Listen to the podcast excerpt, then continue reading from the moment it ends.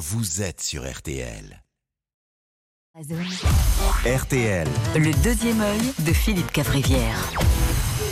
Oui, Philippe bien Tar Benjeloul était notre invité ce matin pour euh, évoquer euh, ce tremblement de terre au Maroc. oui, l'événement fait la une de tous les journaux, Libé, Le Figaro, Le Parisien, tous sauf un journal d'irréductible gaulois qui s'appelle Rio, le JDD. JDD. Ils en parlent, mais à la page 23. Oh, comme c'est bizarre. Ah oui, bah voilà. Oh, bah, c'est bizarre, 23. Alors, euh, avant, il y a cinq pages sur le rugby, puis t'aimes bien de chez nous, une interview de Marc Fesneau, et puis Marion Maréchal Le Pen, n'est-ce pas?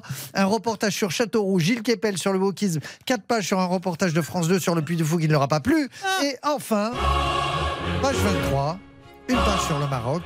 Bon, il y a une photo qui prend la moitié, donc c'est une demi-page, on a frôlé la brève. Alors, Manque de temps pour réagir, 48 heures c'est court, ou deuxième hypothèse, y aurait-il un manque d'envie de trop parler d'un pays du Maghreb? Alors, je suis un peu malhonnête parce que page 12, il y a un papier de Rachida Dati, très bien. de- très bien. Là, c'est la habitude tolérée, Oh. Rachida. Bon, certains lecteurs ont arrêté d'acheter le JDD depuis Oui. qu'il est dirigé par Geoffroy Lejeune, ancien, on le rappelle, de Valeurs Actuelles. Je continue par habitude, je l'avoue, mais en plus, je vais au kiosque à gauche de RTL et c'est euh, Yamina qui est la, qui est la Jerry, donc je suis un peu gêné qui est le tien. Elle est ad- adorable, Yamina. Euh, alors, quand je, c'est vrai que quand je suis au kiosque, je fais Bon, je vais vous prendre le Parisien, Libération, le Figaro et je- le JDD. JDD. Euh, Alors maintenant, c'est vrai que tu achètes le JDD comme tu achetais Playboy à l'époque. Un peu discretos, tu vois. Tu prenais, tu te rappelles, tu prenais Science et Vie, Maison et Bricolage, un parapluie, des chewing-gums pour lire Playboy dans le métro. Tu vois, tu le cachais dans le JDD. Et ben aujourd'hui, c'est Playboy que tu mets su- sur le JDD. Bon, Bon, euh, tout autre chose, c'était l'ouverture de la chasse hier. oui. La chasse, ce biathlon sans ski.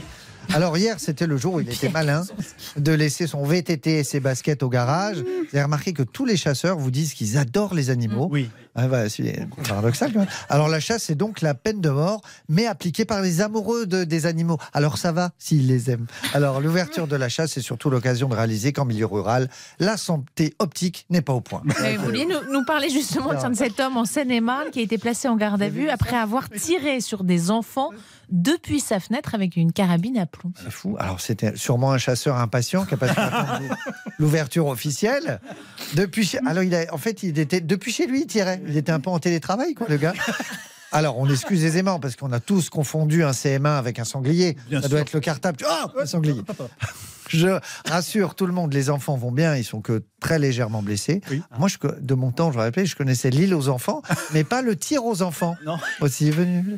Alors, je veux bien, ce monsieur était en. Seine-et-Marne, je veux bien qu'on s'ennuie en Seine-et-Marne, mais de là à faire du baltrap sur une cour d'école, il y a quand même des limites, monsieur. Alors, cela dit, c'est pas rare que des vieux monsieur qui habitent en face d'une école déchargent sans prévenir. Ça arrive très souvent. En tout cas, mettre plusieurs cartouches à des mineurs, il faudra quand même vérifier que ce monsieur a pas un nom de famille italien comme Morandini.